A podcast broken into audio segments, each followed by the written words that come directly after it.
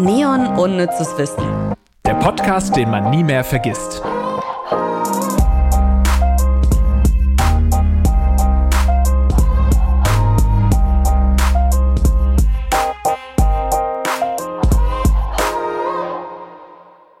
Hallo Lars. Hallo Ivy, ich freue mich ganz doll, dass wir hier wieder zusammengekommen sind zum Unnützes Wissen Podcast. Das freut mich auch. Und ich bin schon gespannt auf ähm, dein, ne, deinen Experten. Ich weiß ähm, heute gar nicht so richtig. Wer, wer ist, ist ein, denn heute da? Ein Experte, und zwar Dr. Tatenda Lehmann. Und äh, der ist Senior Research Scientist am Center for Development and Environment. Das war schon so ein bisschen Rap gerade an der richtig cool. Universität Bern, der uns noch einige ähm, tiefergehende Einblicke schenken wird, was das Thema Wüste angeht. Das ist ja heute unser Themen, die Themenwoche Wüste. Die Themenwoche Wüste, Wüste. beim Unnützes Wissen Podcast. Podcast. Und wir kombinieren quasi zwei Themen jetzt hier am Anfang, denn äh, Ivy muss noch ihre Strafe erledigen. Sie hat ich habe ein bisschen gehofft, dass ich, ich meine, wir haben es gerade erst noch gesagt, ja. aber ich habe trotzdem gehofft, dass ich es nicht machen muss. Nee, ich habe es nicht zehn Sekunden später ah. vergessen. Äh, zumal ich mich auch sehr darauf freue. Und zwar hat Ivy das Quiz verloren und muss deswegen ähm, eine, eine, eine Western-Szene schreiben. Und deswegen kombinieren wir heute zwei Themen. Wir haben ja kürzlich noch über Theater ges gesprochen und äh, jetzt kann Ivy präsentieren, was sie da so gelernt hat. Hast du gemerkt, dass ich gerade gestrauchelt habe? Ich habe kurz überlegt, ob wir wirklich über haben Theater wir wirklich über Theater gesprochen. und es ist dann wirklich nicht lange her, das war irgendwie letzte Woche oder so und ich wusste es nicht mehr hundertprozentig. Howdy. Howdy. Hey, kleine Lady. Mein Ross hat seit Stunden die schnelle Katrin zu Besuch. Wen? Wir ritten nichts an durch die Prärie, als der Arschregen angefangen hat. Was? Durchfall. Mein Pferd hat Durchfall. Jetzt hat es Durst. Und vor eurer Tür der Trog ist leer. Na dann her mit dem Zaster, mein Lieber, sonst ist nicht. Ach, ich kann das nicht. ich find's ganz brillant. Mach weiter. Na dann her mit dem Zaster, mein Lieber. Umsonst ist nichts in dieser Welt. Hast du denn gar kein Mitleid, Frau? Kennst du nicht den flotten Otto auch? Wenn ein Pferd trinken will, dann musst du der flotte Otto sein. Ich weiß nicht. Ich, bin, ganz, ich bin ganz schlecht in allem und ich bin. Nein! Ich, oh. ich fand es überraschend gut. Wirklich? Ja, überraschend gut. Und ich finde, das kann man rausschneiden und dann noch mit Sounds unterlegen genau. und so genau. Musik drunter und dann wird es ein richtig schönes Hörspiel. Okay. Vielen Dank, das hast du toll gemacht. Danke. Du hast auch äh, viele Synonyme für äh, Dünnsches gefunden. Ja. In der kurzen Zeit. In der kurzen Zeit. Also, ihr, ihr für euch sind drei Tage vergangen, für uns fünf Minuten. Weil wir sind immer noch hier zusammen am Studio und ich finde es immer, ey, ich weiß nicht, ob ihr das hört. Das würde mich wirklich mal interessieren. Hört ihr, wenn wir zusammensitzen oder wenn wir online aufnehmen? Also, weil eigentlich telefoniert man ja auch mit Freunden, aber du bist halt kein Telefonierer, ne? Mm Und Ivy meint nicht tontechnisch, ob ihr das hört, weil ja, ja da habe ich dann natürlich. ein schlechteres Mikro, sondern der Vibe, der Flow ist der der gleiche, wenn wir sagen, oh, wir nehmen heute im Studio zusammen auf. Ja, also, dann kommen wir jetzt. Können wir jetzt weitermachen? Obwohl, nee, wie war das nochmal mit dem flotten Otto? ah, nee, nee, nee. Hör auf! Nee. Du animierst mich nur dazu, wieder über meine Periode zu sprechen. Ach so, oh Gott, nein, nein, nein, nein. Das will keiner. Das ist was anderes. Ah. Es gibt einen Unterschied, Ivy. Ich muss es dir biologisch erklären zwischen der ah. Periode und Dünnschiss. Halt, halt, stopp. Hm. Ganz oft geht auch ähm, die Monatsblutung mit dem flotten Otto oder der flotten, schnellen Katrin einher. Das habe ich übrigens noch nie gehört. Nein, die schnelle wirklich? Katrin? Das habe ich, hab ich mir ausgedacht. Ich weiß so. nicht, ob es die schnelle Katrin gibt. ich dachte an den flotten Otto und dann dachte ich, na, dann gibt es bestimmt auch die schnelle Katrin. Ach, aus Gleichberechtigungsgründen äh, ja. hast du noch. Ja. Okay, finde ich gut. Kann man ja. gerne so etablieren. Wir kommen nun zu einem ernsten Thema, das uns äh, vielleicht bald alle betrifft. Also zumindest weite Regionen der Welt betrifft es bereits. Das werden wir alles erfahren. Wie gesagt, Dr. Tatenda Lehmann habe ich gefragt von der Uni Bern, ist Experte für Umweltschutz nachhaltige Landbewirtschaftung, kann man so sagen. Setzt sich demnach ähm, auch viel mit dem Thema Wüste auseinander. Also wollte ich von ihm zunächst einmal wissen, die Wüsten wachsen, ist bald alles Wüste. Ja, die Wüsten dehnen sich tatsächlich aus und es besteht die Gefahr, dass irgendwann ein großer Teil der Erdoberfläche unfruchtbar wird und frödet. Es ist aber nicht nur ein Wachsen der Wüsten dort, wo wir sie heute kennen, sondern Desertifikation, also die Verwüstung, kommt fast überall auf der Welt vor. Je nach Quelle sind heute schon mehr als 75 Prozent, also drei Viertel der Erdoberfläche von Verwüstung betroffen, respektive erheblich degradiert. Wenn der Trend so weitergeht, so sagen Studien voraus, wird bis 2050 über 90 Prozent der Landfläche von Landdegradation, also von Verwüstung betroffen sein. Wir sehen schon heute, dass diese Verwüstung zu Nahrungsmittelkrisen führen kann, Wasserknappheiten verschärft, Verluste der Biodiversität vorantreibt und den Klimawandel beschleunigt. Das führt längerfristig vielerorts zum Verlust unserer Lebensgrundlage, dem fruchtbaren Boden. Wodurch wie wir vielerorts schon jetzt sehen, vermehrt Konflikte auftreten und auch große Migrationsströme ausgelöst werden können. Es klingt gruselig. Entweder wir haben ein Problem mit zu viel Wasser. Hier in Hamburg wird ja ähm, perspektivisch eher zu viel Wasser sein oder halt zu wenig Wasser auf der Welt. Ja, ja, ja. Ja, in Deutschland denkt man ja immer, man hat zu viel Wasser. äh, In dem Fall stimmt es natürlich mit, mit Hochwasser und so weiter, aber auch in Deutschland hat man natürlich krasse Dürreperioden ähm, Perioden und Probleme damit. Und zu wenig Wasser ist wahrscheinlich am Ende das größere Problem, weil zu wenig Wasser bedeutet zu wenig Nahrung. Absolut. Das ist alles immer so total äh, gruselig und. Und zu viel Wasser bedeutet auch zu wenig Nahrung, weil wenn die Felder unter Wasser stehen, dann kann man ja auch nichts anbauen. Ja, die Zukunft sieht nicht so rosig aus, wenn man da so drüber spricht, aber das ist ja oft so beim Thema Umweltschutz und man hat irgendwie die Alarmglocken mal wieder nicht gehört oder zu spät gehört oder man hat nicht auf die entsprechenden Menschen gehört und ähm, ja, eigentlich sollten ähm, alle schon alles tun gegen, gegen den Klimawandel. Aber ich hatte erst am Wochenende wieder mal so eine Erfahrung, wo ich gemerkt habe, ich lebe halt in der Bubble. Mhm. Weil, Erzähl. Äh, na, will ich gar nicht rein, das macht mich dann nur wieder sauer. Aber es ging um, um N-Wort, es ging um äh, Sexismus und sonst irgendwas. Und ich dachte, es kann doch nicht sein, dass jemand, der so grob in unserem Alter ist, so anders denkt. Aber ja, es kann ja. sein, weil es ist halt, leider denken nicht alle ähm, so in, in Sachen Nachhaltigkeit vor allem. Und Umwelt und ja, wir sind in einer krassen Bubble und es fühlt sich so an, als würde doch eigentlich, ähm, als wären wir alle irgendwie, würden wir am selben Strang ziehen. Na gut, so fühlt sich eigentlich nie an, aber so ein bisschen hat man das Gefühl, dass viele irgendwie zumindest den Schuss gehört haben, aber einige dann ähm, wohl doch noch nicht. Und das geht auch schon eine ganze Weile so, deswegen wollte ich von Herrn Dr. Lehmann auch noch wissen, welche Entwicklungen konnte man denn in den letzten Jahrzehnten diesbezüglich beobachten.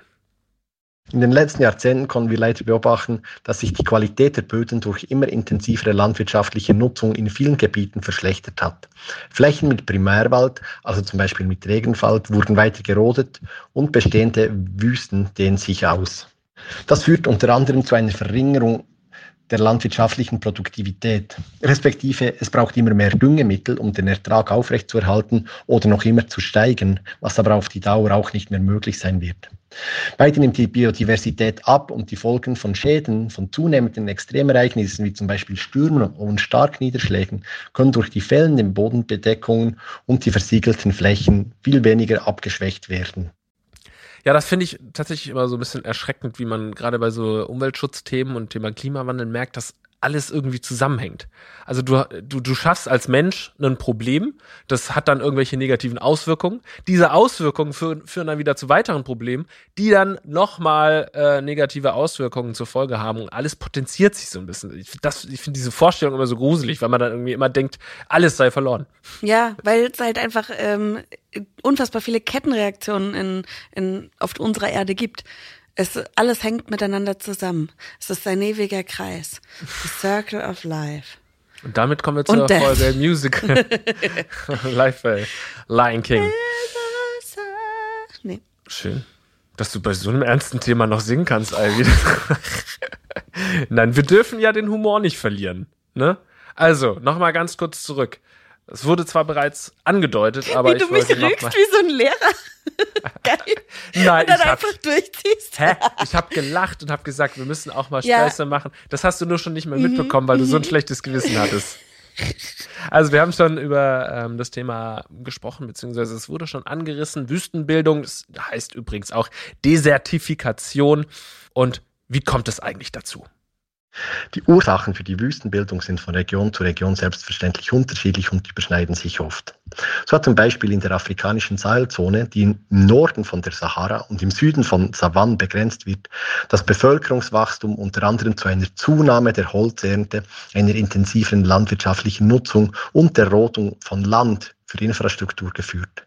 Der Boden wurde dadurch intensiver benutzt, die Bodenbedeckung nimmt ab und Boden wird versiegelt. Oder in den Regionen Usbekistans und Kasachstans, die den Aralsee umgeben, hat vor allem die übermäßige Nutzung von Wasser für die landwirtschaftliche Bewässerung dazu geführt, dass der See schrumpft und am Ende jetzt wie heute die Salzwüste zurückbleibt. Das ist alles ein bisschen vereinfacht dargestellt, selbstverständlich, aber Sie sehen, wie verschiedene Prozesse sich überschneiden und zu einer Verwüstung führen können.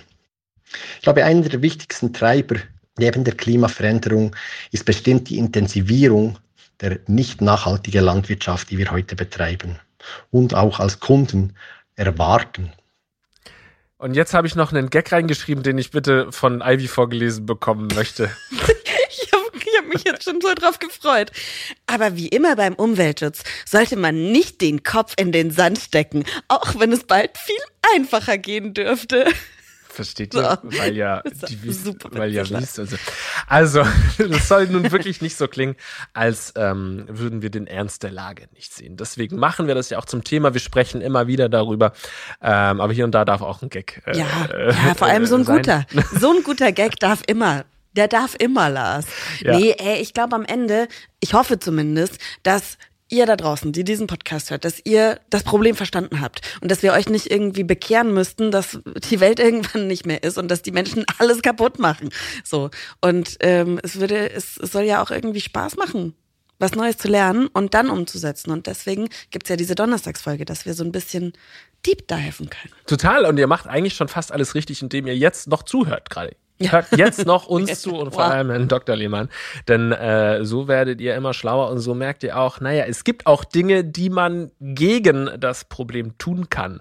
Auf internationaler wie auch nationaler Ebene wurden verschiedene Initiativen ins Leben gerufen, um die Ausbreitung von Wüsten und die Desertifikation zu bekämpfen. Lange wurden dabei aber vorwiegend auf das Pflanzen von neuen Bäumen gesetzt, was aber bei weitem nicht überall positive Auswirkungen hatte. So wurden zum Beispiel invasive Ohrarten gepflanzt, die aber zum Beispiel zu viel Grundwasser brauchten und die natürliche Fauna negativ veränderten. Oder fruchtbare Flächen wurden aufgeforstet, ohne abzuwägen, wo jetzt zum Beispiel Wald oder Landwirtschaft mehr Sinn macht, um unsere Ernährungsgrundlage und die Biodiversität nicht zu gefährden. Heute ist aber ein Trend erkennbar, dass in unseren Initiativen und Projekten vermehrt alle Ökosysteme berücksichtigt werden müssen. Und es wird auch erkannt, dass alle Ökosysteme, also nicht nur die Wälder, einen wichtigen Beitrag für die Bekämpfung von Desertifikation leisten können. Okay, noch mehr Lichtblicke, ein bisschen mehr Hoffnungsschimmer bitte. Es gibt viele gute Beispiele und überall auf der Welt, wie Verwüstungsprozesse verhindert, gestoppt werden können oder wie verwüstete Fläche gar restauriert werden könnten.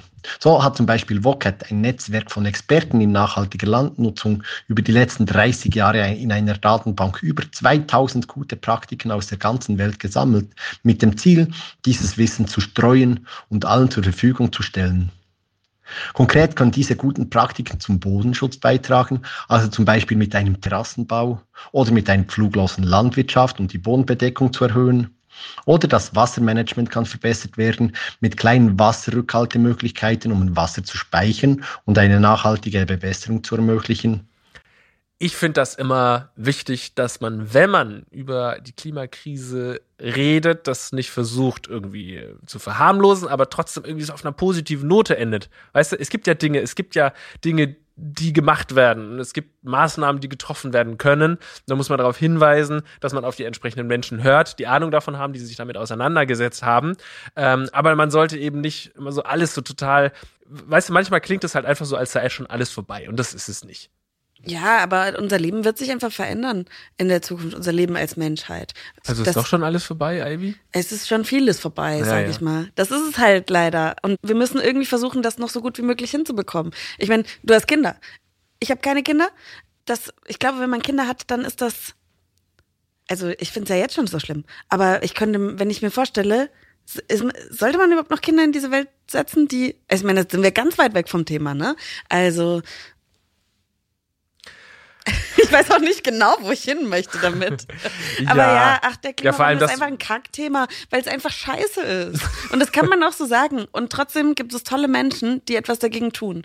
Und so. wir sollten alle ähm, so ein bisschen unser kleines, kleines bisschen dazu beitragen. Wir können natürlich ja. nicht die Desertifikation aufhalten in unseren drei Zimmerwohnungen in einem Spüttel. Aber mhm. wir haben auf jeden Fall die Möglichkeiten, so ein, ein bisschen mehr auf, auf unsere Umwelt zu achten. So, die Richtung. Ja, das, das Thema Kinder ist bei mir so zwiegespalten. Einerseits macht mich das natürlich umso so trauriger, dass die Entwicklung eben so ist, wie sie ist und dass so wenig dagegen gemacht wird. Andererseits verpflichtet es mich dazu auch nicht in so einen Zynismus zu verfallen und zu sagen, es ist eh alles vorbei. Das mhm. meine ich mit der positiven ja, Note, verstehe, weil verstehe. das sind wir den Kindern schuldig, dass wir äh, eben alles dafür geben, die Hoffnung nicht aufzugeben und daran zu arbeiten. Wie sich unser Podcast auch, ich hoffe, ihr seid mit uns gewachsen, also obviously, weil ihr seid anscheinend noch da, aber wie sich unser Podcast auch verändert hat, ne? in den letzten Jahren. Wir reden jetzt halt so von, von super ernsten, was ich voll schön finde, dass ja, wir voll. über ernste Themen sprechen, dass wir über die Zukunft der Menschheit und über unsere Privatleben so ein bisschen sprechen und wir mitgewachsen sind, finde ich toll. Ja, ich meine, wir haben diesen Podcast gestartet, das muss man sich einfach mal vorstellen, da, da wusste noch kein Mensch, was eine Atemschutzmaske ist. Also man wusste, was ja, es ist, aber, aber da gab es noch kein Corona, da gab es noch keinen äh, russischer Angriffskrieg.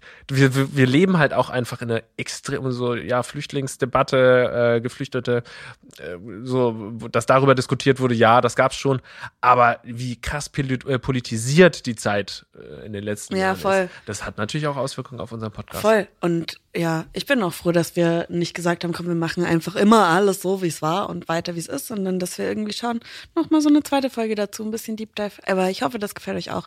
Und wenn nicht, dann schreibt uns. Und wenn, dann lasst uns ein Like da. Und ja. folgt dem Podcast. Also vielen Dank an der Stelle nochmal an Dr. Tatenda Lehmann, Senior Research Scientist am Center for Development and Environment an der Universität Bern. Vielen Dank.